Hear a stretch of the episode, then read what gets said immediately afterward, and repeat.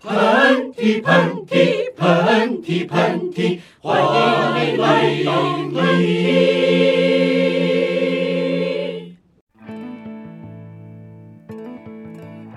可能就是这个朋友这么一句话，其实他就是改变了我很多嘛，他改变了我的生命。就如果你知道你的好朋友被劈腿了，证据确凿，你会告诉他吗？我我知道韩夏这件事情在咱俩身上都发生过。我曾经有一个朋友，可能是因为我们之前有一些工作上的关系，就导致我们两个产生了很大的矛盾。其实最近我们两个是有在重新联系上的，我自己对这件事情内心是非常非常感激的。你知道我觉得朋友之间最别扭的地方是什么吗？就是你开始犹豫，跟你这个朋友说的每一句话，你会非常的小心翼翼的琢磨我该怎么跟他说话。原来我们那么的亲密无间，我可以说什么都不经过自己的大脑，但是现在我竟然要说的每一句话都要审时度势，要小心翼翼，太难受了。我会。有的时候特意去找的就是骂我的朋友，我会觉得这样的朋友我现在蛮珍惜的。你听过最 mean 的话是什么？最刻薄的话就是韩夏，你没有完成这个事情，就是因为你太矫情了。哇哦，这句话是还蛮狠的。我不瞒你说，韩夏，我就是近来最近会产生一种，哎，你可能都无法想象到我怎么会有这种荒凉的想法，就是我时常会觉得自己再次成为了一种异类。我会觉得我处于一种人生状态之中，就是没有人跟我一样。我们小的时候特别恨别人告诉我们，就时间可以疗愈一切，我们就说怎么就疗愈一切了？我这么多这么难受，谁也疗愈不了我。现在就想想是就是因为那个时间不够长。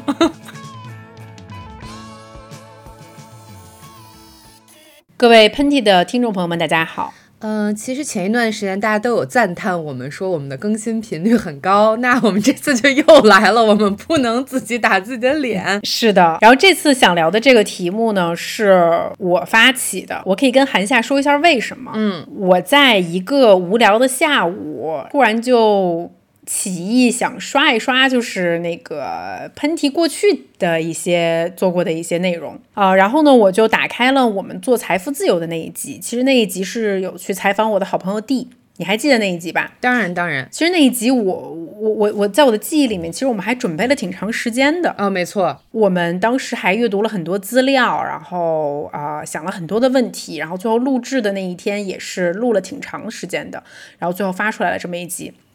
我记得这一集发出的时候，其实当下就听到了一些不同的声音，但是那个时候我其实并没有特别往心里去。这一集就像我记忆深处的一颗小石子，我就把它放在那里了，我也没有再把它捡起来过。然后，但是前段时间可能刚好是看到有朋友留言还是怎么样，就让我在那点无聊的下午，我又回到了那一集，然后我又重新在小宇宙上面把大家对那一集的评论翻看了一遍。其实我有点不敢听那一集的内容，但是我有大概的根据 show note 回忆了一下，然后我就突然有一个感叹，就其实我现在其实有一点不是特别清晰的可以记忆起。我们录这一集的时候，我当时的心境是什么样的了？但是一定可能有一点浮躁，嗯，不同程度上的浮躁，然后以至于可能当时我跟 D 有一些观点是较为近似的。然后我觉得韩夏一直作为一个想把我们拉到地面上的这么一个角色，然后以至于当时我其实看到很多那一集的评论，都有人在说这一集如果不是因为韩夏在，可能就垮了。然后就让我想到一件事情，就是韩夏，其实我一直都没有跟你说过。那你现在赶快说说，你赶快说说，我赶快听听。就是在我和你的友情里面，其实我最珍视的一点，你知道是什么吗？嗯，你说，就是你的同理心比我强。我觉得很多听众会对我有一个误解。就是竹子是一个感知力很强的人，表达能力很强的人，他怎么可能同理心不够强呢？啊，当然，我觉得人在成长的过程中也是一个不断发掘自己的一个一个一个一个过程啊。后来我慢慢的发现，就是我需要韩夏这样的朋友在什么样的方面？就是在我无法感知我我没有经历过的这些生活的角落上面，就是我对于我经历过的生活。我但凡经历过这件事情，我就是会对它产生一个比较敏感的认知，会触发出我的比较全面的触角，来享有去描述这件事情的欲望。但是我但凡对于我没有经历过的事情，或者是我没有经历过的感受，我没有的认知，我就会有一点点难以去共情别人。嗯啊，那关于就是呃财富自由那一集里面，我记得当时也评论区很多人翻出来的一句话，就是其实我我我我其实现在有点在挖伤疤，但其实我我自己并不介意，就类似于嘉宾说了一句，就是他不太相信为什么有一个人。可以勤勤恳恳一辈子，但是却赚不到钱，这个就是一个比较好的一个例子。就是当我的生活可能我接触到的人比较少，出现我没有接触到的阶级的时候，嗯，我就会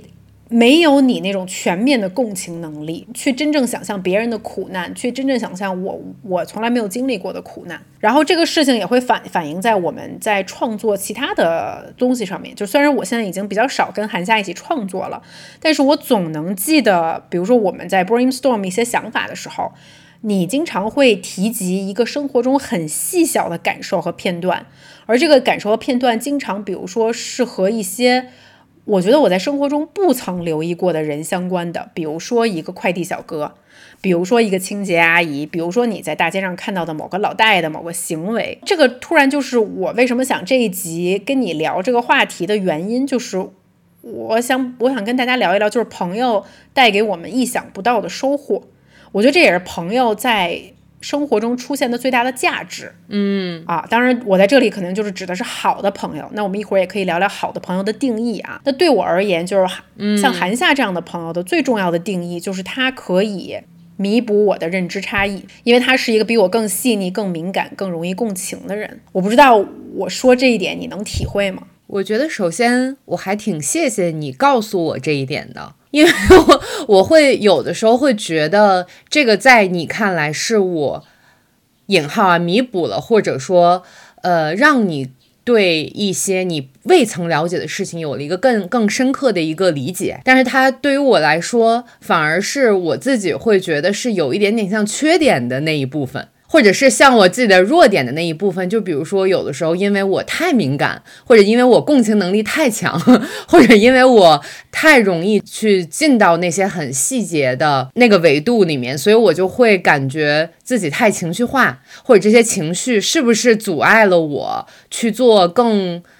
广、更大、更普世的事情？所以说，我还挺谢谢你告诉我的，就是因为这个，我现在不觉得是一个缺点，我会觉得是我的一个特点吧。可能是我的这个特点会在某一个方面跟你产生共鸣，或者说我们俩就是正好补到了对方觉得自己有一点点缺失的那个东西。是的，我还挺挺感谢你的，嗯，告诉我这个。就是说到这个，其实我也想跟听众朋友们讨论，就是活到三十五岁这个年龄，我开始发现一件事情。就是有一些你性格中的点，它就是你与生俱来的特质。比如说韩夏的敏感，你共情能力强，就这个东西是你，你你，也许你想过想去改变它，你觉得它阻碍你做了一些事情。但是任何一个性格特质，它就像硬币一样，它有两个面，你不可能想到你能，你这种同理心可以带给很多人共鸣，也能帮助你在创作的时候找到更多的细节。你知道我我一度有多么羡慕你有这种特质吗？就是我曾经在我的职业道路规划的时候，我曾经一度想过，也像你一样成为一个更加纯粹的内容创作者，你知道吗？就是我我就不干别的了，我今天就是要好好的拍一个东西。我想过，我也有过把我自己逼着坐在写字台前面，就是说咱今天就是要写一个剧本，无论是大的还是小的，咱今天就是逼着自己写一个。你不要老写片段，你就是给我写一个出来。嗯，但是我我就是写不出来，你知道吗？然后包括就是可能我，包括我看到你拍的一些东西的时候，我可能会看到哦，这个片段也许是我我想象是。你因为什么有灵感来的？然后我会觉得，因为那个情绪够满够多，它才可能会出现。嗯，然后我就开始不断的反思我自己，然后我就觉得说，哎哎，邵静茹，那你想一想，你到底适不适合干这行？嗯，你也许没有你自己想象那么适合干这行。嗯，但它不一定是一件坏事儿。呃，当然当然。呃，今天我们好像成了那个大型的互夸现场啊，就是 不好意思，听众朋友们。其实我刚才为什么说很感谢竹子告诉我这一点呢？就是因为其实我会觉得，如果就是比起来，我说要说一个特别特别 特别特别不恰当的比喻，就比方说，我前两天看你跟那个小雨的那个片子，就是你们两个去看猴嘛，对吧？嗯嗯，我就想说，在这个。呃猴山里面，我们俩可能就是最适合待在一起的那一对猴。怎么说？就可能是我就是那种情绪饱满猴，嗯，悲 悲春伤悲春伤秋猴，然后我就坐在那儿感叹，嗯，我们在这个猴山里面有多么的不容易。我们两个该怎么去争取这个猴山里面的地位？我们两个就我会观察其他的猴是怎么养育他们的猴猴宝，是怎么去找猴男朋友。然后我就可能是一个猴里的纪晓岚吧？对，也就我就在那儿，什么东西？就我可能是猴清照。我可能一直在看见那个飘落的树叶掉进了我们这片猴山，然后，但是我可能永远不会真的开始去做。就是我想了很多很多事情，但你可能就是我旁边的这个这个实干猴，你可能会带领我们两个一起去去 fight，你知道吧？就一起去。我我可能会觉得。这个落叶太多了，我们我们组织所有的猴一起把这落叶都给铲了吧？或者就是为什么其他旁边的这个 A 猴跟 B 猴比咱们俩拿的苹果多啊？他们俩我得带着你去争一下去。他们俩为什么能够受到更多游客的喜欢？那肯定是他们俩拜拜了。反正就是要去争取一些为什么应该属于我们的利益，但是我们没拿到的，或者说怎么能够发你不 你就说的特别特别的那种功利。功利。不是是。哎，我是一个比你功利很多的人，OK。是，但是我的意思就是说，事到如今我们可以承认，但我觉得你特别好的一点是你特别知道该怎么在合适的 timing 挖掘出来我的闪光点，并且用一个我们最合适的一个方式去。把它做成一个实际的一个东西，就存在的一个东西，无论是文字也好，还是影像也好，还是哪怕是一个嗯播客一一段话一段声音都好，就是你特别会找这个 timing 和这个时机和这个方式，反正就是在听众朋友们听听吐了我俩的这个自夸，所以我就用猴来比喻嘛，就是让我们俩的形象显得低矮一点。是是是是是，那我比较好奇，就是你对于好朋友的特质有什么样的定义呢？更年轻一点、更小一点的时候，我会觉得我一定要找跟我一样的人，就像找伴侣或者是找呃工作伙伴，我就会想说，我一定一定要找跟我什么三呃说句说白了就是什么三观一致，然后我们对于世界的看法得是一致的，我们对于事情的处理方式差不多也得是一致的。嗯，这样我才能够跟他相处的过程中获得我所认为的某一种意义。那这个意义呢，就可能指代的是，哦，我们两个在一起过了一段就是特别能够互相理解、特别感同身受的这样一段时间。哎呀，我就会觉得我的整个身心灵都跟他 融化在一起，你知道吗？就特别期待这一种相互沟通跟相互理解的感觉。但是其实。我现在已经就快到三十六岁了，就是这个滑向中年的时候，我会觉得，我现在对好朋友的定义是，我跟他在一起的时候，我可以体会到。生活里面就真的说的很俗，就是生活里面很快乐美好的那一部分，以及我们两个能够倾听彼此，能够跟彼此有一定的连接。但是我能够通过这个人去了解更广阔的世界的面，这个是我现在可能对朋友更一个不同的定义吧。你呢？嗯，其实我也有仔细想过这个问题，因为。我一直以来都是属于朋友比较多的那种人。随着时间的变化，然后包括你的人生境遇发生变化，我的朋友其实变得越来越少了。然后有一些朋友发生了变化，也有可能是我发生了变化。总之就是种种原因使我们的关系变得越来越淡。然后我回看我这些可能跟原来的数量相比，呃，已经少了非非常多的朋友。然后我发现，之所以这些朋友还可以会留下来，然后愿意留在我我的身边，可能有一个共同的特质。就于我而言，我的这个朋友可以带给我灵感，嗯，然后至于我有没有带给对方灵感，我猜如果我们俩还是朋友的话，也许也也会有吧。嗯，那这件事情怎么解释呢？就是，嗯，比如说你吧，就我刚才可以很清晰的来描述你带给我的灵感是什么样的。就是你可以带给我去思考一个问题，就是思考我自己的一个缺点也好，还是思考我人生没有做到的一个地方。我觉得真正的好朋友，在我看来是可以给对方带来这个作用的。但其实不要小看这个作用，能做到这一点并不容易。嗯，因为你你试想，你跟一个人认识很久的时间了，也许在一开始的时候，因为你们因为你们因为某种相似性和某种不熟悉，你们可以带给对方很多灵感。然后，但是其实随着时间而言，这种彼此刺激就像一段长期的感情关系一样，它会变得越来越弱。嗯，我还能怎么做可以去刺激到我的朋友？因为很多时候，我我是可能是一个比较比较需要得到外部刺激的人啊，我也会去主动去追求这个东西。但是我会感觉到好多时候我无法从他人身上获得这个东西。这里可能听起来也会有一点点儿。不是很舒适啊，对于有一些听友来讲，那可能你会觉得说啊，那朋友不就是平淡的彼此陪伴就好了吗？我觉得每个人对朋友的定义都不一样，嗯嗯嗯啊，就是尤其是可能你每个年龄对于朋友的定义都不一样，尤其是你到了三十五岁的时候，你每天生活已经够忙的了，我不需要有什么平淡的陪伴。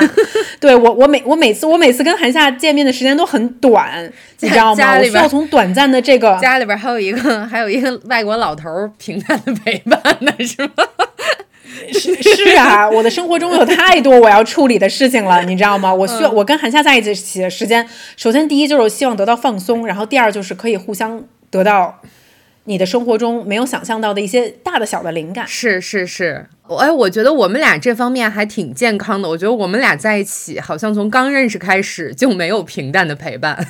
啊，你好像是的，一开始工作，然后包括其实到现在，我会觉得可能比我们一开始的时候维护友情要更难一些。毕竟咱们俩在不一样的城市，我们又在从事，我我原来还可以跟你一起工作，但现在基本上我们俩的工作也分离了。是，然后很微妙，尤其是当你进入了这个年龄段以后，嗯啊，如果这个朋友你们之间彼此再不能启发的话，有时候友情真的很难维持。嗯，我其实因为最近我在我在写写一个剧本哈，然后所以我就会跟一些朋友就是聊起来这个事情。我觉得有一些朋友可能是泛泛之交的人，他会告诉我说，哎，你就其实不太需要。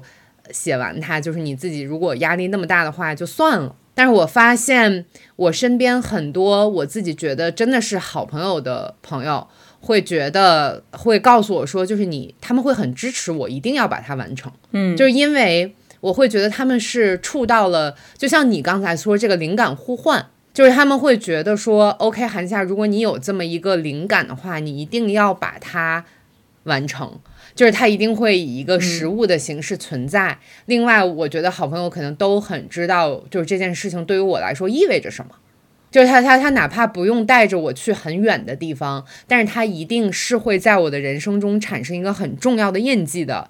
这一个作品。他可能不不不需要真的拍出来或者怎么样。所以我就觉得，嗯，当灵感互换的时候，你对于你生活里面的大事。或者是你很重要、很珍视的事情，是否受到了朋友的支持，这也是一个非常重要的点。嗯，这个换一句话说，就是比如说你你很你很想要的一个升职的机会，你很想要的一个工作的机遇，你是希望你的朋友跟你说 “Go for it”，我支持你往前冲，还是你希望你的朋友跟你说“哎，没关系，无所谓，嗯，就得不得到都行，放轻松，平常心”。嗯，你知道吗？我觉得我觉得这其实这件事很微妙。就是就是你你是需要替你打鸡血的朋友，还是告诉你没关系，失败了也无所谓的朋友？呀，竹子会说：“寒假你写，你明天早晨就把它写完。”对我肯定是不允许你。我说寒假你不写完，你别来见我。就是你明天早晨写完，就是这句话已经出现了很多很多次。所以就是，如果你就是，也许你的朋友分成分成很多类型，嗯，就是你可能在你人生有不同需求的时候，你就去找你这个可以给你不同帮助的朋友，嗯嗯。哎，我想问你一个好玩的话题，就是其实大家老在聊这个话题嘛，啊，你觉得你的生活里面好朋友或者是很亲密的朋友，你觉得有几个就够了？嗯，那我们先定义一下，就是好朋友、亲密的朋友是是是一个什么样的状态？就是你可以在他面前哭，我觉得这个还 OK 是吧？就是你能在他面前哭，就是可能证明很多事情。我觉得我可能我需要的数量可能要比平要比。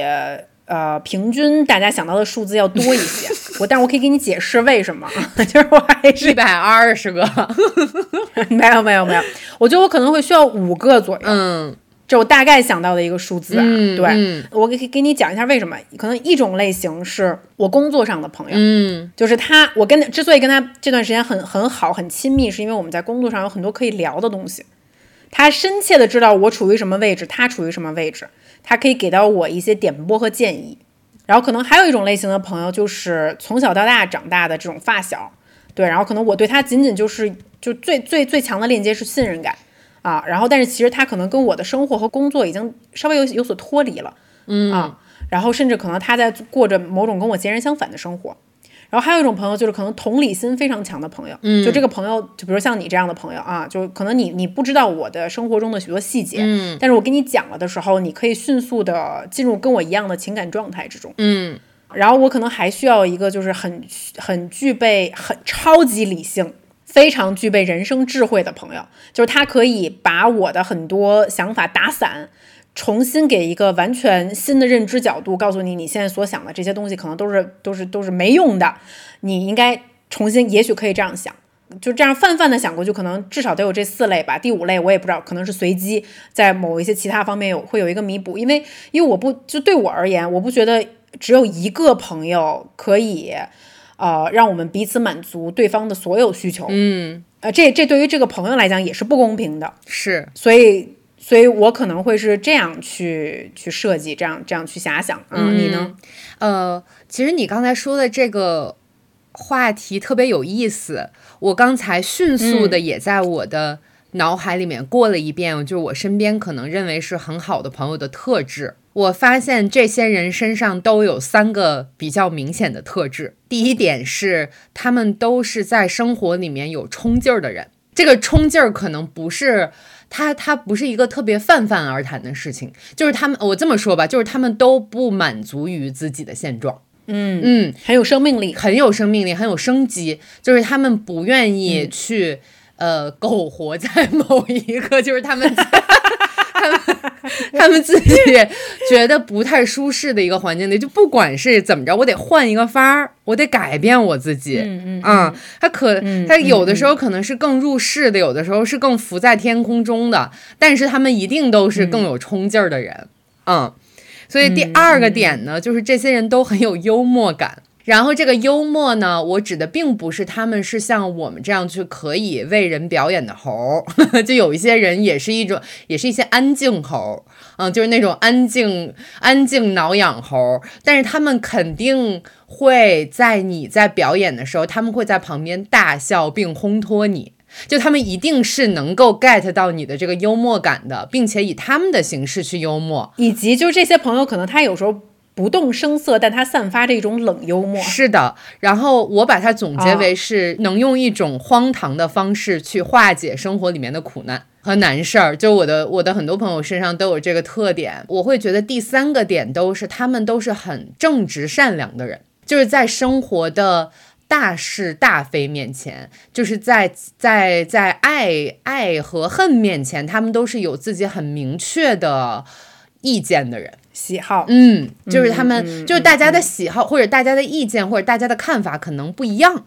但是他们一定都是嗯有一个很明确的自己的看法，就是我，他们肯定不会特别知道自己想干什么，但是他们一定知道自己特别不喜欢什么。哎，那咱们不如说一些具体的故事好了。好的就是这些朋友对我们带来的不同的启发。嗯，那我先说一个好的了、嗯啊。就是其实这个朋友算是我从黑子那边交来的朋友，就是 J C，、嗯就是那个法国人啊啊，就是他其实是我跟黑子在伦敦生活的时候的一个，我通过他结交的一个我们的共同朋友。我认识他其实也有挺长时间的了，也有大概五六年的时间了。然后我一开始会跟这个文静内向的法国男生产生连接，就是因为那个时候我要去跑半马，嗯，然后他是一个跑步健将，他就是一个天生马拉松。特在在马拉松上有异常天赋的人，我跟你说，就是这个在这个跑步上面有天赋，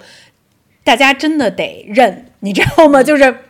有时候这个身体素质，包括我觉得哪怕心脏和心肺的构造，人和人之间都是有很大差异的。就是我这个朋友 J C，就是他其实是双胞胎，他还有一个哥哥，然后他俩都是心肺功能巨强，就是对他们来讲跑一个马拉松就是热热身。你知道吗？就是他俩甚至不需要为跑一个马拉松去做任何的拉伸和热身，跑完之后也不需要拉伸，就是可能就是随随便便跑一个，然后就正常去吃，该吃什么吃什么，就这一天继续了。啊，就身体异于常人，所以对他们来讲，他们跑的马拉松都是那种 ultra marathon，就要不然就是在沙漠里面跑个四四天五夜，然后要不然就是可能就是连续跑跑一天，从早上起来跑到晚上，然后就是跑的那个就是四五个马拉松的那种。大大费大费兄弟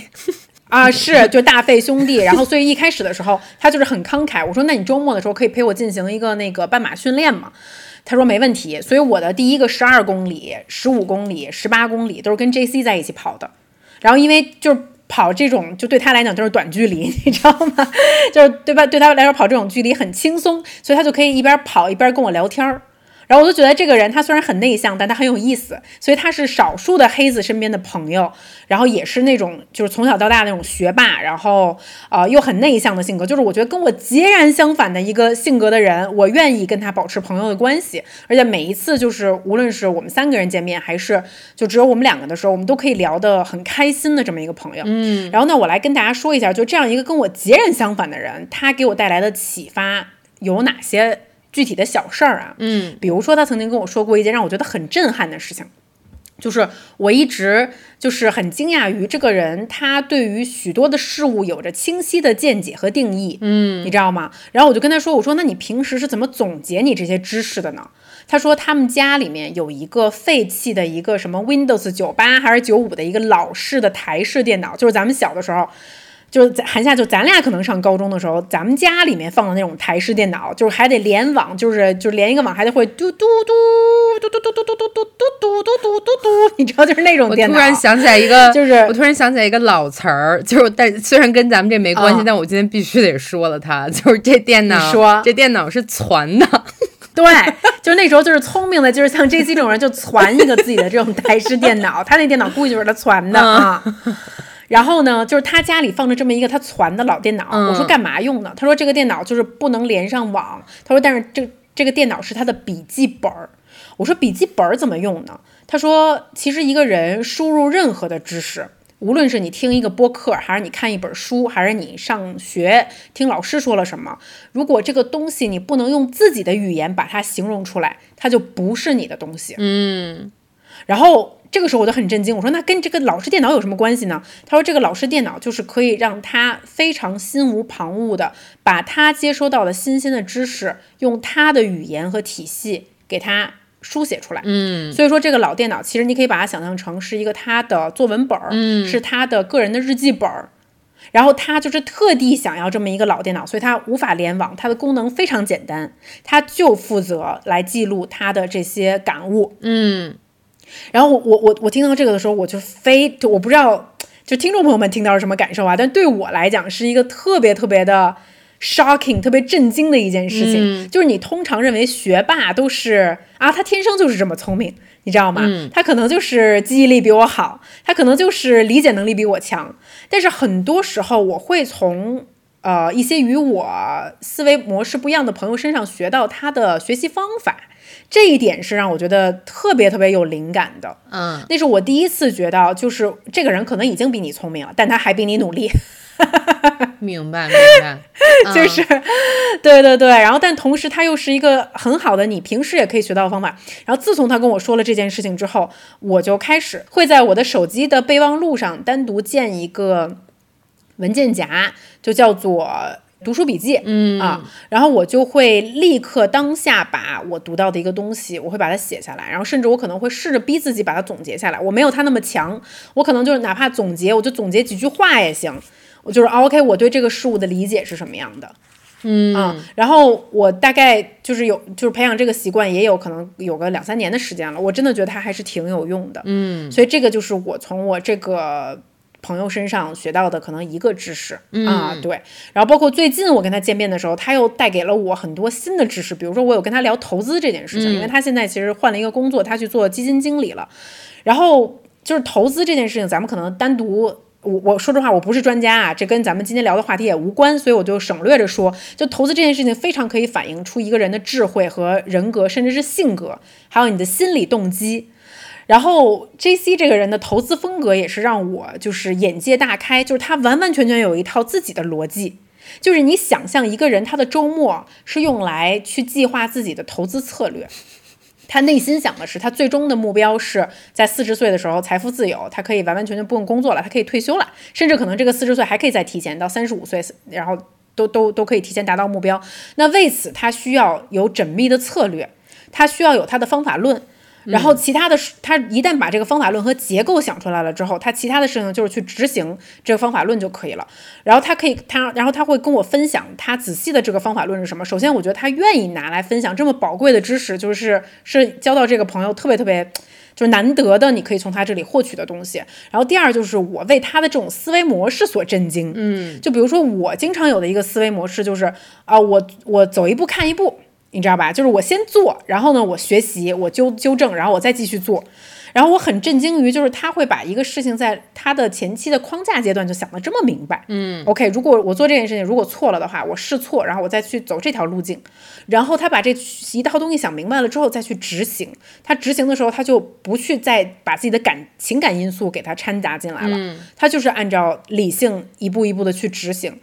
然后这个让我觉得 fascinating，嗯你知道吗？就是我这个是我真的是我可以从朋友身上得到的启，就是启发和灵感。嗯嗯嗯嗯，我觉得就是听完你说的这个，我会觉得说我可能也需要就是去重新联系一下我的那个理理科朋友。对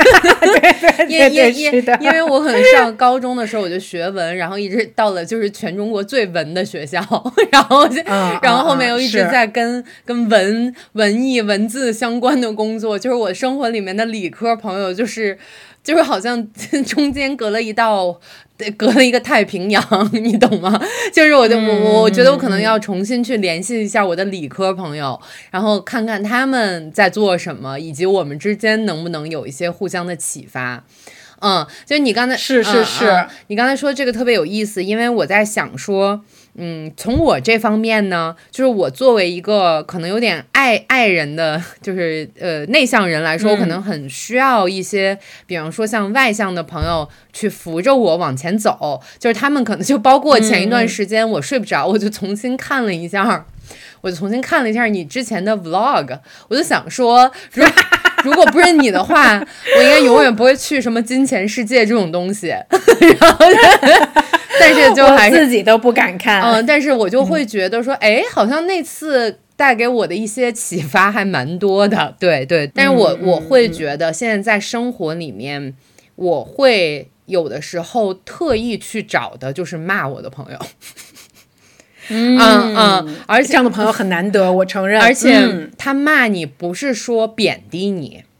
嗯，不是从你生活上的大决定，或者是你人生的态度上贬低你，而就是就事论事，以你做事的方式，你创作的一些中的缺点，他会非常明确的告诉你你什么地方有问题，以及能够提出来非常有建设性和。实操性的意见，我会觉得这样的朋友，我现在蛮珍惜的。虽然每一次跟他们说话、跟聊天之前，我都要我都要深呼三深吸三口气，因为有的时候那个，哦因为有的时候那个意见确实蛮蛮 harsh，就是蛮蛮尖利的吧，嗯，蛮难让人接受的，嗯。我想知道，就是这些朋友给你的这些批评是仅对于你的工作的具体内容，还是也有一些会是针对你这个人的？也有一些会是针对于针对于我这个人的，比如说我会有的时候有一点点拖延症，或者说这个拖延症是因为我有些事情没想清楚，或者是就是因为这个太呃时间安排的不好，或者说是我有的时候就会陷入一个非常情绪化的那几天。我们之前在喷嚏里面讨论过什么季节性抑郁，这个抑郁那个抑郁，我可能有的时候确实会有那个非常 emo 的那几天，我这个事情就停滞了。所以我这两个朋友可能会比较明确的告诉我说，就是这方面出了问题，但是它就是一个问题而已，你把它解决了就行了。但我一些其他的，比方说，我更关心我生活啊，或者是更更外向、更更捧着就更夸我的朋友，他们可能会说：“哎呀，没事儿，你就歇两天，你好好歇歇就好了。”其实，在那个情况下，我需要的其实有的时候是歇一下，但有的时候并不是。我觉得这个得分情况看。哎，那我有一个问题，就是如果现在角色互换，嗯，你如果看到你的好朋友在做一件明显错的事情，嗯，比如说他在拖延，他在没有好好珍视一个很好的工作机会，然后他在约会一个很烂的人，嗯就是让你觉得很人渣的一个人，然后甚至可能他做一些错误的人生决定，比如说他要决定跟一个人渣结婚，你会拦他吗？你会批评他吗？你会开诚布公的告诉他你的想法吗？这个问题真的太难了，所以真的太难了。你你问我，我真实的回答你，我不会。所以这就是我为什么觉得刚才那我刚才提到的那种朋友是应该被珍惜的，嗯是嗯，就是因为他们可以用比较，甚至我打个我打一个引号，就是冷酷，嗯的方式跟你分析，告诉你，他们都不会跟你分析，就是几几句话一语中的。一语中的的意思就是他们只用一句话告诉你你现在出了什么问题。你的你听过最最让最最 mean 的话是什么？我听过最 mean 的话就是，哦，就是最刻薄的话？最刻薄的话就是韩夏，你没有完成这个事情，就是因为你太矫情了。哦，哇哦，这句话 嗯是还蛮狠的，对，这个很但狠。但是我会思考一下，我是有矫情的东西啊、嗯在里面，嗯嗯但是他们可能他们不是否定你，他们在这个话之前会加一句，就是我们我认为你还是在哪方面是非常非常有才华的，但是你现在说这个话就是你很矫情，嗯，我就会啊，我当时可能就会哭说，我怎么矫情了，你知道吗？啊啊，明白。你知道吗？就是啊那种你在这，我就是你知道我发生了什么吗？嗯就是那种嗯你知道吧？就会有一下会有那种激情的情绪反应、激动的情绪反应。但是这句话他说过以后，你回家仔细的思考一下这句话的意义。嗯你会想到你生活里面到底有有哪些不太该发生的点是能跟这句话联系起来的。嗯它就会给你一种其他的动力，它会让你更清醒的去面对你自己。我会觉得这个是挺厉害的一件事儿。就你总不能，因为你像你刚才说的，就是我们有多少次。主子就是我跟你在一起，想面对一个跟渣男结婚的人说，就是你别跟他结婚，那人不行，你知道吗？但是这话我们从来没有说出来过，以及我们的一些朋友出了工作上的问题，我们也没有说过，对吧？就是我曾经站到过被说的这个位置上过。就我，我并不是说我的某一任前任是渣啊，但是我确实会有朋友跟我说，你不适合跟这个人在一起，完完全全不适合。你你的每一步的关系的推动都是错上加错，但是你当事人在当时那个状况下的时候，你就是觉得自己在飞蛾扑火。就我就有一种，你让我经历一下吧，就是我错就错了，我受被受伤害了就受伤害了，但是我自己就是要趟一遍。然后我朋友这个时候就会闭嘴，他说：“那好吧，那你做吧。”然后，但当我自己反过来的时候，就是我从我的这一段经历出来的时候，然后呢，我看到我现在的朋友也在经历这件事情的时候，就是我大多数的时候都会觉得这个男人根本配不上你。Come on，姐们儿，清醒点儿，OK？就是我独美，我也不愿意让你跟他在一起。这个时候我会不会这么狠的明说，但是我会开玩笑的说。我会说，哎，你就应该出国旅旅行，可能你就有艳遇了，或者我就会说，哎，你现在去干点别的吧，对你现在要不要再再再刷一刷 Tinder？就是我我可能会这样去说，来表达我对他的不支持。了解，嗯，就是这个事儿真的很难直说，对不对？是我在那个时候，我可能会变成就是菊萍。啊，对不起啊，曲萍姐姐，就是那种我会我会可能更温温和、更温柔，嗯，以就是以一个嗯一个劝人的一个角度，但是我会觉得我那个并没有起到该起的作用，是的。反而是让对方觉得他被安慰了。然后他被支持了，嗯。但是其实我的那个我的那个角度是反对他的，其实你是想斩断情根。对，其实其实我心里面是一个不是一个菊萍，哦当时，哦。嗯，哎，我还要再问你一个更狠的问题，就如果你知道你的朋友被劈腿了，你的好朋友被劈腿了，证据确凿，嗯，但可能不是你亲眼看到的，嗯。但是是你听到非常可靠的消息，你会告诉他吗？天呐，我先说这件事情在我身上发生过。你这是这个人性人性的拷问，啊，我我知道韩夏这件事情在咱俩身上都发生过，我知道，我可能会在脑子里面排练一个月，嗯就是怎么告诉他，以各种各样的方式，嗯就是稍微的刻薄一点的，稍微的温和一点的，稍微的平和一点的，稍微冷酷一点的，但是到最后我可能还是不会说。你呢？是就是因为据我对你的了解，就是那件事情，反正你就是没有说嘛，是是是，对对对对对。然后对我来讲的话，就是这个事情我也没有说。哟天呐，就现在突然觉得自己是好差的朋友啊！但是你知道，我最大的 concern 就是我不想伤害我的朋友，我会旁敲侧击的说，我有试过，就是我有说，我说我有听说一些什么，就是我可能没有说的那么仔细啊，或者我会说，如果他怎么怎么样了，怎么你会怎么怎么样？我可能会这样去说，但是我真的好难觉得就是要把这个刀这把剑插在我朋友胸口的人，为什么要是我？这个真的很难。嗯，但同时，就如果你你真的被劈腿了，你希望你让你的朋友知道这件事情，你难道不会埋怨他？如果他没有告诉你吗？我觉得以正常人的心理都会埋怨吧，嗯，你就会觉得我我你是我的好朋友，难道你就想看着我这样一步一步走入深渊吗？是呀、对吧？？对呀、当然是会有这样的情绪，嗯，但是希望这样的事情永远不要发生在我身是上。因为因为这件事情很尴尬的，就是你如果跟他说了，结果他俩还继续在一起，这时候你就会被夹在中间，你就你感感觉到你既失去了这个朋友，然后又又好像他俩就好、也没有发生什么，对，我觉得这样困难的问题，一定是必须得踢给我们的听众朋友。是啊，怎么办？嗯就是你们，你们可以在评论区里面就是分享一下，有如果有这方面的经历的话，我们很想知道。嗯那我们再继续说，就是朋友对你有启发的故事好了。我可以再说一个啊、嗯就是我有一些发小啊，其实因为你小的时候是，比如说一起上高中或者一起上初中，很多时候是因为你的生活境遇非常的相似，你的环境很相似，往往你们只能看到彼此共同经历的那些事情，你很难体会到这个人还隐藏着其他的巨大的能量没有被你挖掘。我给你举个例子，比如说我的好朋友王一冰。我俩是高中同学，就十六岁、十五岁就认识了。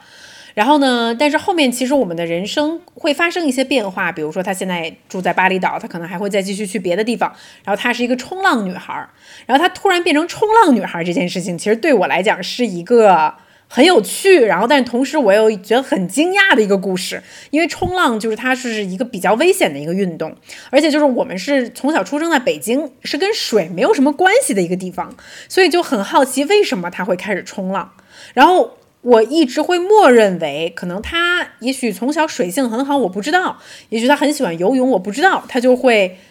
也许就就自己就突然就开始 pick up 了这个运动。然后直到有一次，我跟他在大海里面游泳的时候，因为当时我其实，在大海里面踩水还是。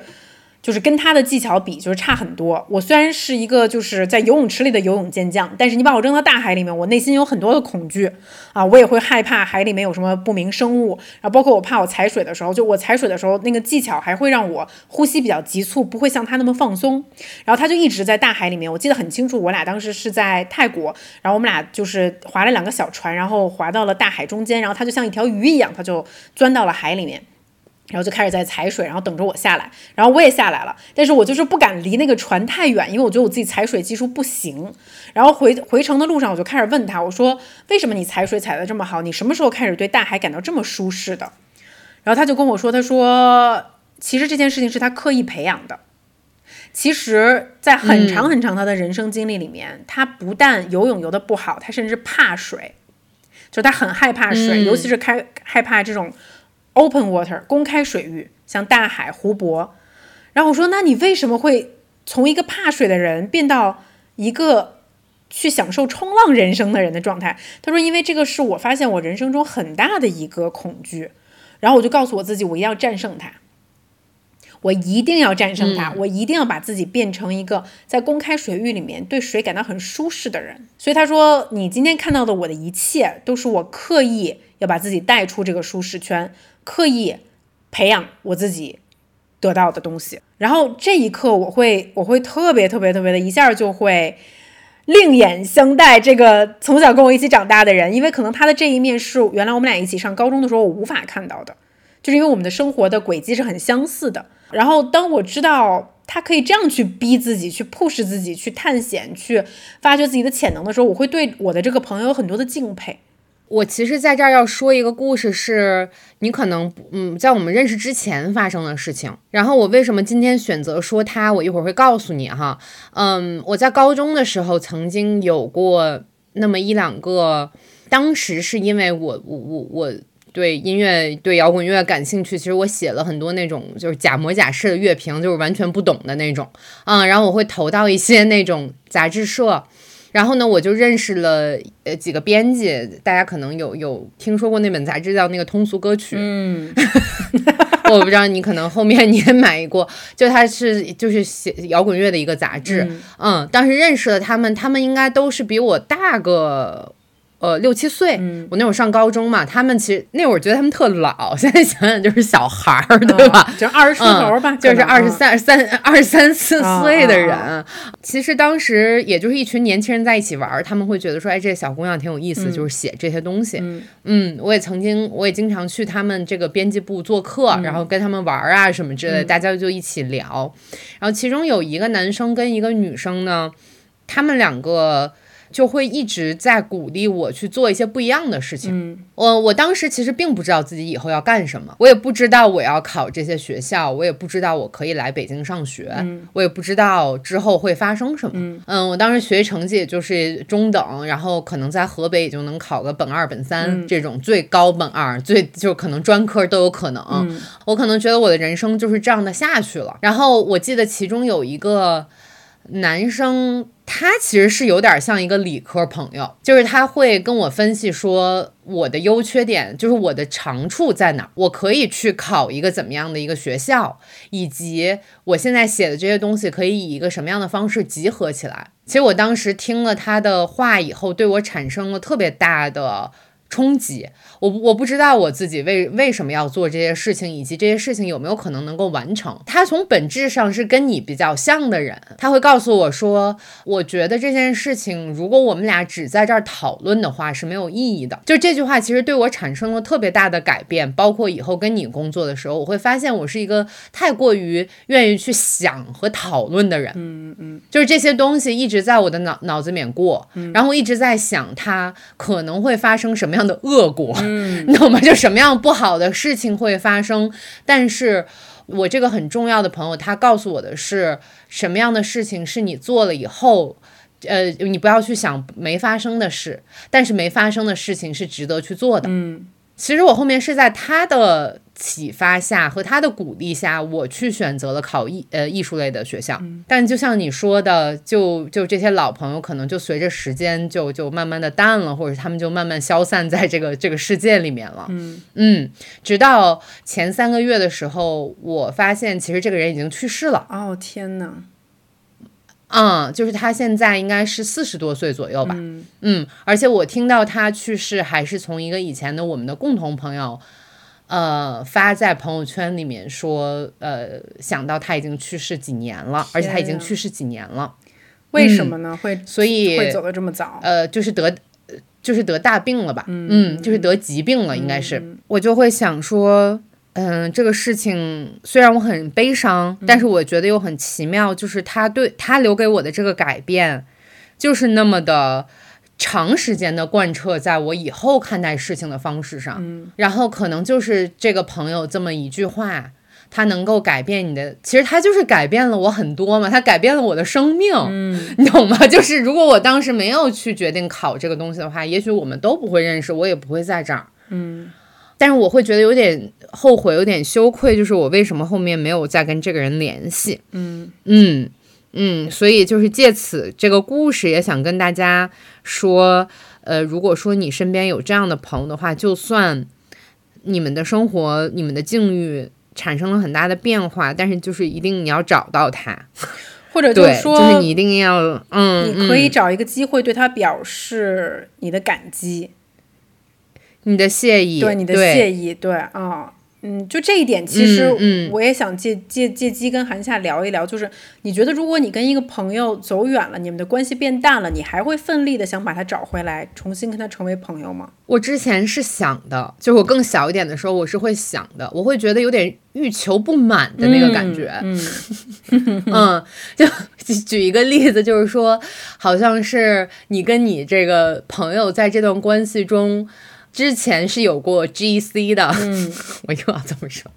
你你你知你我知道，我知道，我知道，嗯，对，嗯，就是你们俩之前的关系是有过很多次的 GC 嗯、但是突然这个 GC 没有了，嗯，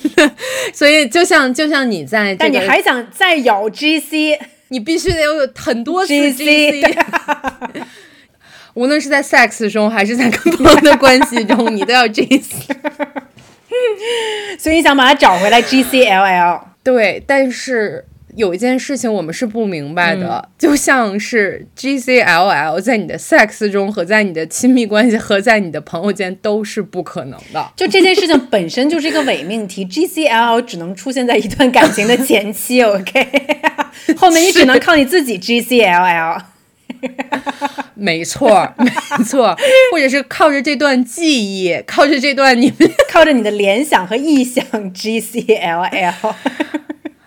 听众朋友们，我们两个就是故意这样的，因为这是我们喷嚏节目对就是猜字谜。OK，你接着说，所以你你想再把它找回来，嗯，我想再把它找回来，但是我发现它就是就是过了那个点，它就是不可能的了。我曾经有一个朋友，可能是因为我们之前有一些呃工作上的关系，就导致我们两个产生了很大的矛盾。现在我在想那些矛盾。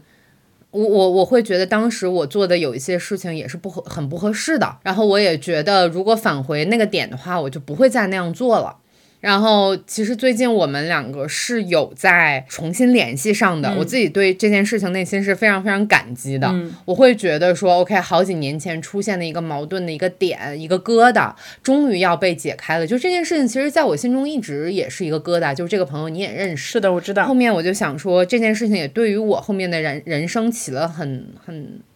很大的影响吧。我会觉得，我我跟他重新联系上，如果以以前的我来说，我会迅速的想跟他把这件事情聊清楚了。嗯，就是这个疙瘩是什么，我们俩该怎么解，然后你说什么，我说什么，就这件事情我都会比较急促的想要去把它有一个解决方案。但是现在我会觉得我们俩的上两次聊天就是会比较淡淡的，然后说一些笑话，就发一些我们以前的一些东西，然后我会觉得反而这种是让我觉得有点舒适的。嗯，我不知道啊，这段关系会往哪儿去，就是也许我们两个。会慢慢的在这种过程中把这个疙瘩最终解开，也许这个疙瘩就是已经解，它就已经缠上了，它太难解了，就没有人可以把它解开。或者也没有嗯必要去把它解开了，它可以一直存在着，是的然后你们的未来会有一种新的关系的形式存在。嗯，是的，是的，没错。所以我会觉得啊，就在那一刻，我突然觉得，哎，韩夏，你终于。有点儿一个中年人的样子，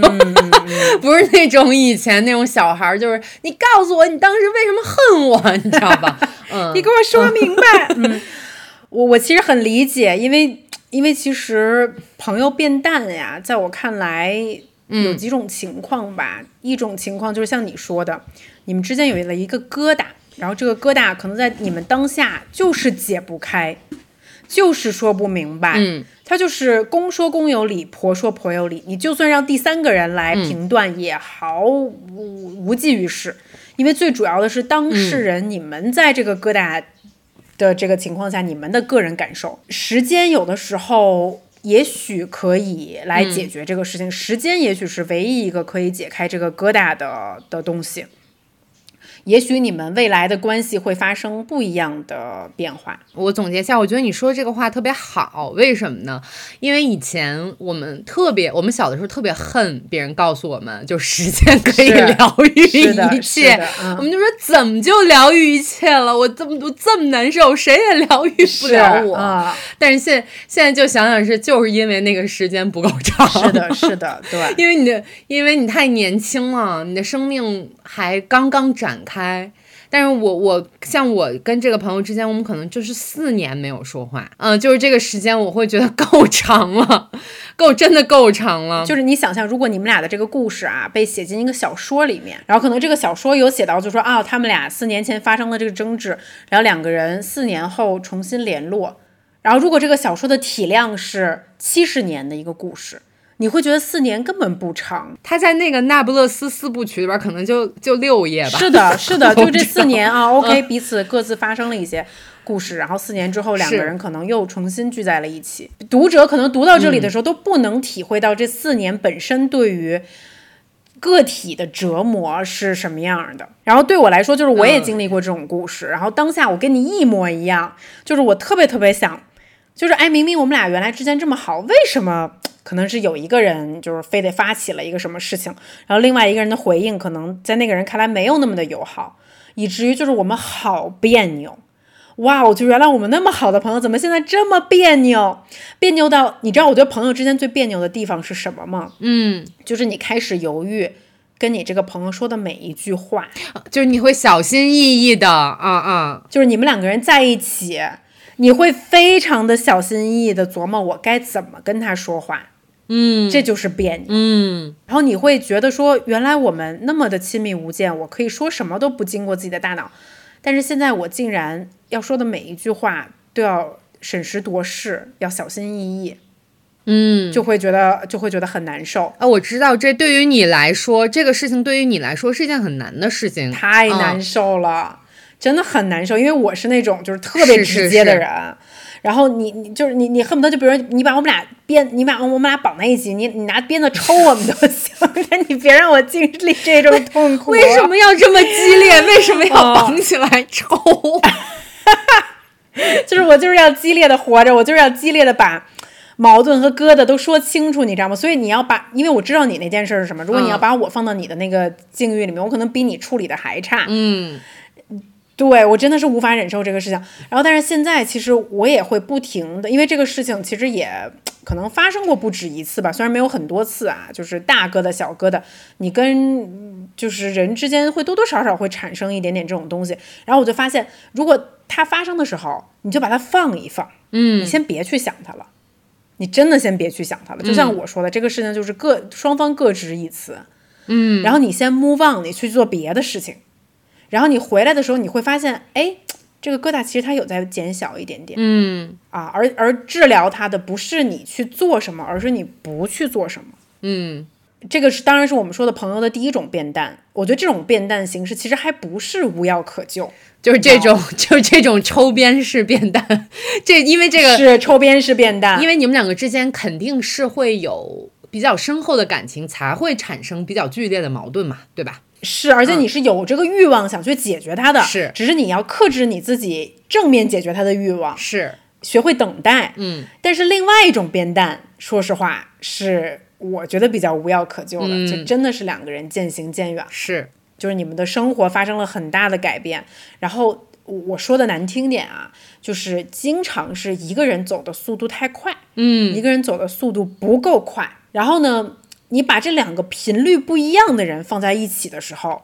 他也会很别扭，也会话越说越干。我觉得在亲密关系中也会有这样的同样的是的，是的模式嘛。因为我跟你不一样，我可能还是还没有那个走入家庭，没有做母亲，然后所以我可能在这方面的那个走走路还留 还在那个二十多岁的那个那个状态里面。嗯，然后但是我会觉得说，在处理事情上面，或者是在于我对于我将来的做的事情的规划上面。我觉得我的很多有一些以前的朋友还是处在一个就是走到哪步看哪步，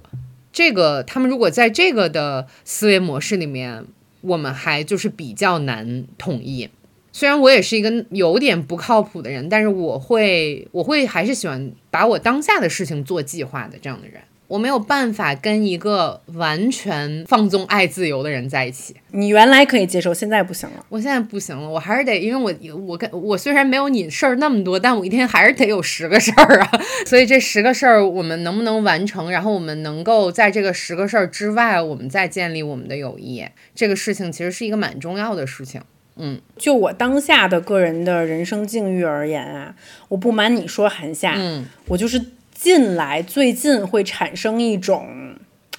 哎，你可能都无法想象到我怎么会有这种荒凉的想法，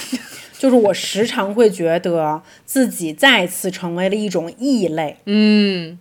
你知道吗？嗯。就虽然说我前面说的很欢，就是我说我可以建立呃五种类型的朋友，然后大家都是我的好朋友或者怎么样的，但当然每一个人都是孤独的，但就是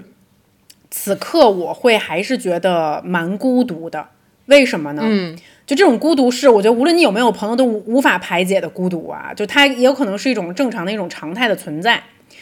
就是我我会觉得我处于一种人生状态之中，就是没有人跟我一样。可能你身边还能找到类似于可能 Kiva 这样的朋友吧，嗯嗯嗯你们都是女导演，都是女性创作者，嗯然后人生的这个状态和进程也差不多。嗯然后，但是就现在像我这个状态，就是我身上的身份很多，我又是一个很有野心的一个人，嗯，然后但是我又很想把我的家庭照顾好，我又很想跟我过去的朋友有我们曾经彼此那种 CGLL 的链接，但是同时我的生活又。不可避免的掉入了一个新的圈子里面，可是我说实话，我在我新的圈子里面，我也无法和他们产生很多连接，你知道吗？嗯，就是我我和那种就是全职全身心的在家庭里的人，和像你们这种还仍然是孤单一匹狼，然后在为自己的事业和自己的人生尽头奋斗的人，我的位置都和你们不一样。嗯，然后以以至于我在我这个位置上的时候，我有时候就会觉得，可能只有啊、o k 我的伴侣他知道我我我现在这个状态是什么，因为他其实也很孤单，我也跟他交流过这个事情。嗯啊，就是原来你就会觉得跟你那种状态很相似的朋友嗯没有了，但当然你还是可以跟你的很多朋友有很愉悦的对话，但只是如果说你觉得孤单，你想去寻找相似性的时候，这时候你会发现没有，嗯。然后这个时候你会觉得自己是有一点点像某一种某一种异类，嗯，但是这种孤单其实很难被排解，我我我理解，所以我我我其实、嗯我觉得我理解又不理解。我理解的点在于说，这儿在这儿讲一个很很好玩的事情。那个竹竹子，呃，当时其实我有很害怕，我会觉得说，不光是你有这个担心，我们今天是一个双负奔 双向奔赴的担心，我会觉得说，我也有点很害怕，就是我们之间的关系会变淡了。这个变淡并不是说就我们俩，我觉得我们俩之间也产生不了什么巨大的矛盾，要产生早产生了，对，也产生不了巨大的矛盾。但是我就会觉得，因为有一次吧，咱们俩说要录音，然后你就、啊你就问我说能不能早上八点录。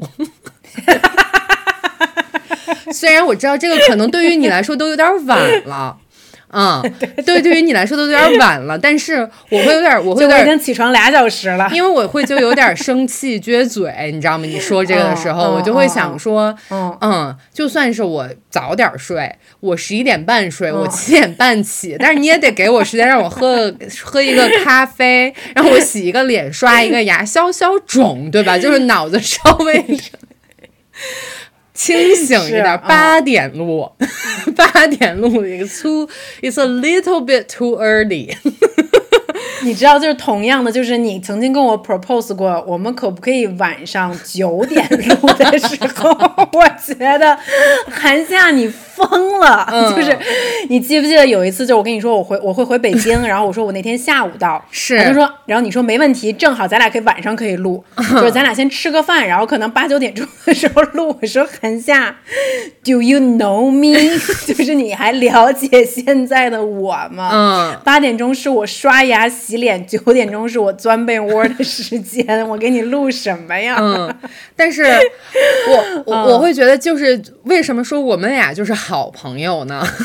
就是嗯，因为我们俩是迅速的调整了这个东西，是的，嗯是的，是的，而就当时没有对彼此有太多的抱怨，没有嗯抱怨。我们两个其实就是回家想了一想这个事情。我会想到你说，我说，哎呀，我这个话说的不合适，因为那个他可能真的就睡觉了，而且他晚上那个脑子就是不清楚。我觉得你可能也想了一想，就是韩夏有的时候也得熬夜写写案子或者写什么的，就他早晨八点可能真的真的就是起不来，或者是就那个时候真的脑子有脑雾。对吧？我觉得咱们俩就是很快的调整了一下这个想法。而且还有一点啊，韩夏，就是我们的这个差异性没有那么大。是，如果你真的是一个只能下午才起床的人，嗯然后你就是每天到两三点才睡，那我觉得这个确实会比较难调节。因为就算我晚上两三点才睡，咱们现在这个年龄也不会再睡到下午两三点了。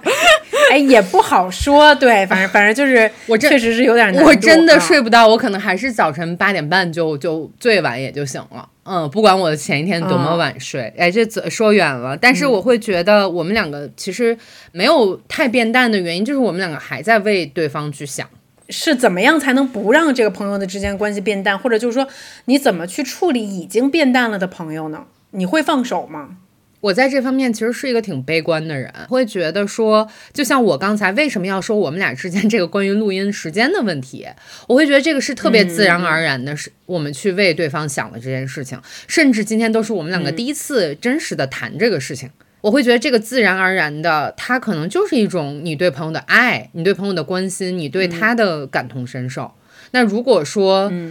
在沟通了的基础上，还是没有办法感同身受的话，它可能就是一种自然的自然的变化。我我是蛮悲观的，你呢？其实我觉得好多时候是因为双方还是不够主动。哦，嗯，就比如说像我这种人生境遇发生变化了的人啊，就是因为我是我这身边的朋友大多数还是单身的朋友，嗯。然后我会觉得有一些朋友就是会对你表示更多的理解嗯。啊，然后愿意可能稍微迁就你一下，然后有些朋友就是会埋怨，就或者就是他他就是不太理解，他也不想去理解，嗯。然后这个时候你们之间就会变得越来越淡。嗯，就是因为有一个人停止主动去理解你、换位思考了，这件事情比较，我会觉得比较重要啊。我经常会思思，就是经常会描绘一个画面。嗯，就是当当时以后，就是当你成为那个空巢老人了，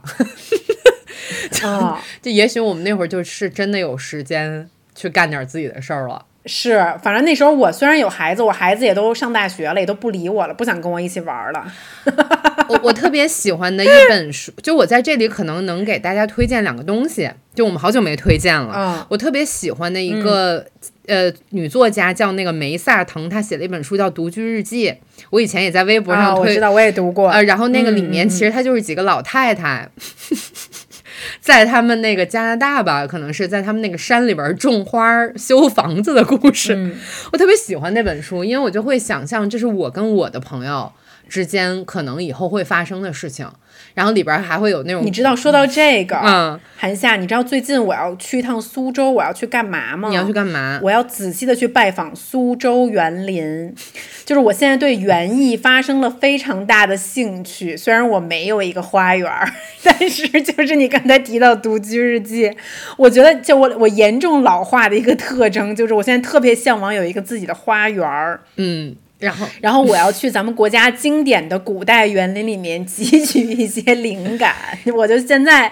就要把我这个小小的花园的笔记本儿给建立起来，然后以后等我们老了的时候，我就邀请你来我的花园坐一坐，然后你就会说：“竹子，你这个假山石在这里设置的别有意境。”然后这儿应该有一个我就去我就说韩夏，你这个金鱼养的可真大真肥呀、说到这儿了，我就跟听众朋友们插入一个呃非常好笑的事情，就是你也你你知道我最近报了国画班吗？我不知道，咱们怎么有这么多老的兴趣了？开始，我是国画班唯一的一个青壮年，要不然就是老啊头儿，要不然就是小孩儿。然后呢，我去了以后，我就我真的是一个异类，我在那儿就是一个恐龙。我跟你讲，就所有人都围过来看，就是为什么这个人哦在这儿，而且有的时候我就可能穿一个吊带儿，我就穿一个他热，你知道吗？就是在那儿显得。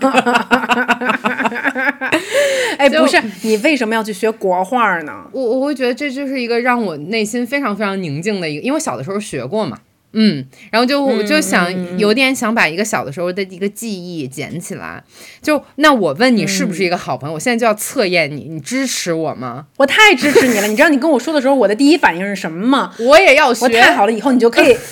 不是，我说以后你可以赐我一幅画儿，这样我们家就有韩夏绘制的国画了，而且我觉得会跟我的假山石非常交相辉映。我说我要为你的国画建一个阳光屋，这样我可以把你的画挂起来。对我，然后我从这个事情也测验出来谁是我的好朋友。我说的这个话以后，有一些人就会笑我，你懂吗？哦就是然后有一些人就会，但我其实对那个笑会有一点点，我觉得你们可以笑我，但是你们也得支持我，就因为这是我做的一个决定嘛。就有一些人会就睁大眼睛问我为什么。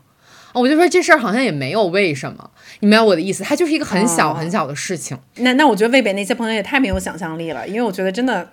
就是任何兴趣爱好，任尤其任何离奇的兴趣爱好，起码在我看来都是一件就非常有趣的事情。我还有一个美剧要推荐给你，叫《弗莱斯曼有麻烦了》，然后 Flashman is in trouble，就是你可以去看一看这个、这个美剧。它是它其实也就是写了有三个朋友，一个是一个离婚了的男人，一个是一个在郊区当妈妈的一个女人，她有两两三个孩子，然后还有一个就是一直没有结婚生子的这么一个呃 Playboy，他们三个之间在纽约发生的他们现在生活的连接。他这个里面就非常尖利、非常非常客观的指出来这三类人是怎么，呃，他们要去怎么跟对方联系上，以及他们各自在生活里面发生的问题。有趣，对，所以我会觉得，我会觉得你可以去看一看这个剧，然后我也推荐听众朋友们去看一看。好的，好的，嗯，啊、行，那我们前面聊了这么多关于朋友给我们的启发，然后以及朋友关系变淡了的，然后我们要不要聊聊坏朋友？你有交往过坏朋友吗？我这么说吧，我其实是一个完全不怕坏情绪的朋友。就是我会觉得，如果我把你认定成是我的好朋友了，或或者我们之间是一个好好的一个亲密的关系，我其实还蛮期待我的朋友过来跟我讲他们的情绪的。我会觉得我被需要了，我会觉得我对你有用，然后同时呢，嗯，我我会很愿意跟你分析这个事情，它可能是我们之间友情 bond 的一个一个一个点，但是我特别怕那种。就是我不知道你有没有见过这样的人啊，就是你跟他在一起，就是他只讲他自己的事儿，嗯啊，然后他只讲他自己最近发生了什么样的事儿，哪怕是讲他的八卦，他身边人的八卦，然后他自己做了什么什么样的事儿，但是你跟他一细聊，就这个人完全不 care 你做了什么，他也不知道你在做什么。啊，就非常以自我为中心的。我会觉得就是跟这样的朋友在一起，我特别消耗。我可能在一晚上，我听了三个小时，他在他的事情、他的高光、他人生中出现的，他就这样的朋友就主要讲高光，你懂吧？就是那种他也不会跟你讲他失意的事儿，对，嗯，因为呃或者失忆的事儿，就是讲别人怎么做错了，别人怎么欺负他了。嗯嗯嗯嗯，我会觉得这三四个小时，然后最后我可能问问他，我会有点分享说我最近在做什么，但是就特别快的被一带而过了，或者说他完全就觉得没必要去讲你的事情，我会觉得这样的感觉特别受伤害，所以我现在很避免跟这样的人有长有有比较亲密或者长时间的接触。哎，你说到这个，我突然也想到，我身边也有这样的一类朋友。其实我跟他们并没有那么的熟，然后但是可能就是他好久好久都不理你，然后但他突然就来，但是他就会有求于你，然后而且他的那个他会觉得你帮他是一件理所应当的事情。你知道吗？比如说，我给你举个例子，他可能会来，他说：“哎，竹子，我最近新做了一个品牌，我给你寄一个什么什么东西吧。”然后我就想说，啊、呃，行，嗯、那那那那 OK，那我我我来感受一下。然后，但是比如我收到了之后，他就说，啊，哎，你什么时候可以给我拍几张照片？你给我发一下啊。你知道吗？就是就 why 你们已经很久不联系了，你们已经很久不联系了，我也没有主动管你要东西，然后你就决定寄给我，并且要求我，他说，哎，你不要忘了在什么什么时间发，你最好 tag 我一下。然后我整个人就傻了，就我跟你说这件事情，最后我还是做了，但是我，我我就当时我就心中很想骂人，我就觉得天哪，就是我们之间到底是有多大的差异？你不会觉得这个行为让我感到如此的不适？我特我我觉得哦 我们两个其实，在本质上说的是一类人。啊，就是他，他没有花时间，或者是他的心里面没有任何的一个空间是留给别人的，嗯，就是是哪怕哪怕他知道他看了看你最近在干什么，他真的了解了你你这个人最近的一个境遇，他可能都不会说出来这样的话。我会觉得被需要、被尊重、被看见是好朋友之间非常非常重要的一个点。是。嗯嗯嗯，那那你那还有什么别的类型的坏朋友吗？嗯，就是这个我说了，我觉得不太合适。就可能这是我自己一个很 personal 的点，就是我我我刚才也说到，我就是真的没有办法跟一一个没有幽默感的人 在一起。就是比如说，我前一段时间可能给一个朋友发了一个东西，就是我在群里面看到了，他这个大概是这样，就是有一个刚刚约会上，可能刚在 Tinder 上交往的。朋友 一一对男女，然后女生可能装装可爱，跟这个男生说“你好热”，然后这个男生就 就他学他就是他就是可爱的那个点，就是现在有的女生不是特别爱说热啊，你你你不知道是 I 吗 it，你你看咱们俩当不了朋友了，我不知道，就比方说呀？他打字他会打“你好惹”，但是哦哦，OK，这个我知道，打字的时候我看到过，但是现实生活中也会这样说吗或者他会说我回家热。？Oh my god，我好想抽他呀！不好意思，我听到这里。但我但没，anyways，这不这不是那个点。然后在这个图片里面，这个 Tinder 约会的这个男生就会特别义正言辞的说：“我不好惹，你怎么知道我我是一个好惹的人？你这样太判断我了。然后这个女生再说话的时候，对方已开启了好友验证，你知道吧？就是我会、我我会觉得这个有点逗，我就会发给挺逗的啊！我会发给一个朋友，然后那个朋友就会回说，我觉得这个男生说的没有问题。他如果 Oh 是他如果是一个不好惹的人的话，他应该严肃的提出，他提出他自己他女朋友的这个真的这么回吗？他真的这么回吗？回，然后当时那你怎么回呀、你也你也把他直接就是你的好友需要发送验证啊？我当时其实干了一个故意的事儿，就我说、哦你说的对着。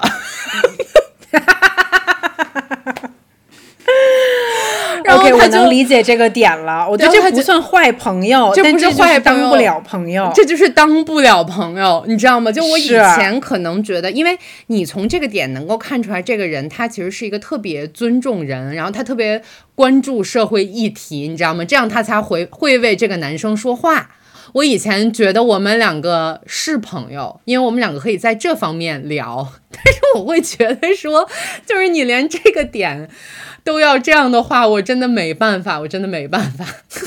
哎我跟你说，还有一点啊，就我我我我觉得我这个现在随着年龄的长大，我这个识人数 变得越来越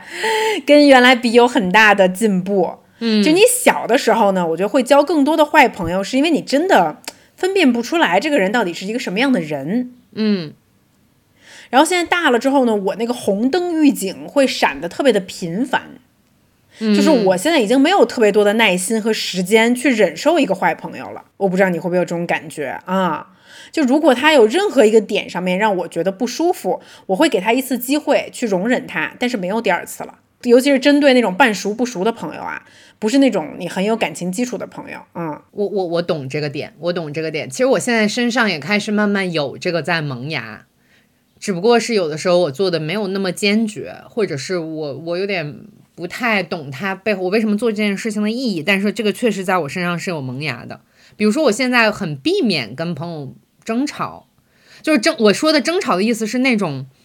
就那种较劲，嗯，就是你小的时候可能会经常就是你说错一句话，你朋友说错一句话，你们俩就互相谁也不理谁了，就好长时间。然后后面通过一个什么什么样的事情，你们俩又在又又又理解了，你就会有那种你他不找我，我也不找他那种。但我觉得这个事情可能在你身上也有过，但不是那么明显，在我身上就会比较明显。嗯，现在我就会觉得说，我真的没时间跟你较劲，我有时间我可以多睡一会儿，我有时间我可以歇一会儿，是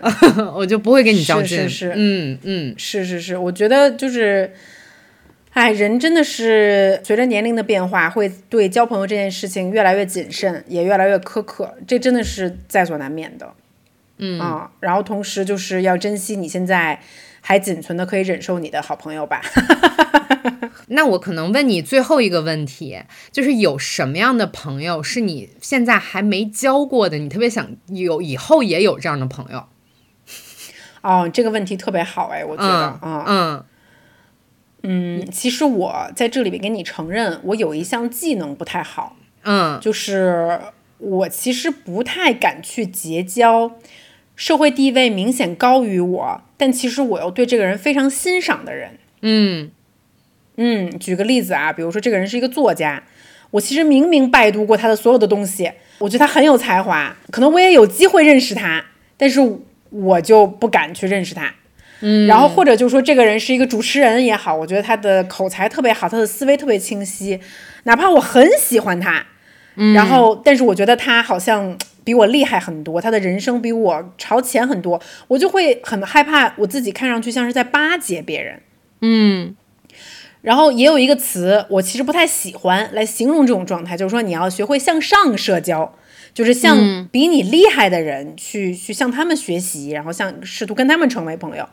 但是我觉得我这个能力就是不太好，我只有自己不断的向上的时候，我觉得我可以匹配你，可以成为你的朋友的时候，我才愿意走出这一步。但如果你说非要让我想去结交一个我现在没有的朋友的话，在我的想象的世界里面，我希望可以有一个这样的朋友，就是一个大前辈。你呢？哎，就是我觉得我这个可能跟你有一点点像，但是也不是特别像，有有相似之点。我我会觉得，就是我以前我特别善于去交比我年轻的朋友啊，嗯啊、因为我我我觉得就是在我的除了 就是在你也比我年轻，就是在我的朋友圈里面，我基本上我的朋友都比我小，嗯，甚至我有那种两千年的朋友。然后我就我会觉得我我比较自然的跟他们交上朋友，嗯，当然我当然我觉得可能这是跟我心里面有那个不靠谱还比较小孩的那个点是有关系的，但是这可能也是一个优点一个特点吧，不是你心里还是老韩还是比较活得比较年轻，嗯，是就比较比比较年轻，但是其实我特别想交那种忘忘年交的那种朋友，嗯嗯，因为我会觉得这件事儿，我在影视剧里面其实看过很多呀，对不对？就是那个什么心心灵捕手那种电电影儿，然后我就想说，他们都有一些忘年交，就可能我说的这个忘年交，就不是说什么四十多岁，我想交一个八十多岁的朋友，啊，嗯，就七八十岁的朋友，我就特别想知道，在他们的人生路上有什么东西是他们觉得最珍贵的，有什么东西是他们觉得后悔的，或者是你到了七八十岁的时候，有什么东西是真的需要你很珍惜的。我会觉得我们可能有的时候就看出去根本就没有，就这这个年龄的人跟我们是完全没有关系的，但是他们又是那么大量的存在着，所以不知道我去国画，我去国画班儿能不能就是 对我刚想说，你 去国画班就有这个机会了，我感觉。对，我觉得，我觉得你心中可能想象的还是一个比较开明的、头脑比较开放的，同样也愿意跟年轻人去交流的这么一个七八十岁，是的一个是的是的优雅的老太太。嗯，嗯是是，我真的很想交这样的朋友。好了，那就这一期喷嚏就是这样了。我们回顾了很多朋友对我们有启发的时刻和故事，然后也讲了一讲可能在人生中渐行渐远的朋友，然后以及讲了讲坏朋友和我们希望交到的朋友。也很希望在评论区听到听众朋友们对于这些我们提到的关于朋友的点，你们自己的故事或者你们的想法。是的，我非常非常想知道。然后就如果能够猜出来 G G C L L 的朋友，也欢迎你们在下面。这也太容易了吧，就是也太小算了不要看我们喷气的听众了吧。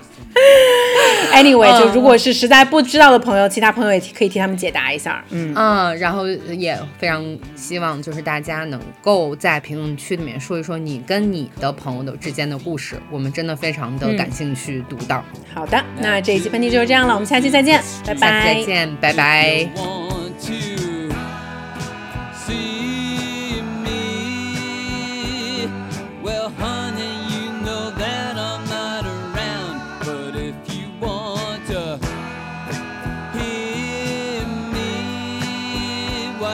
why don't you just turn around? I'm by the window where the light is.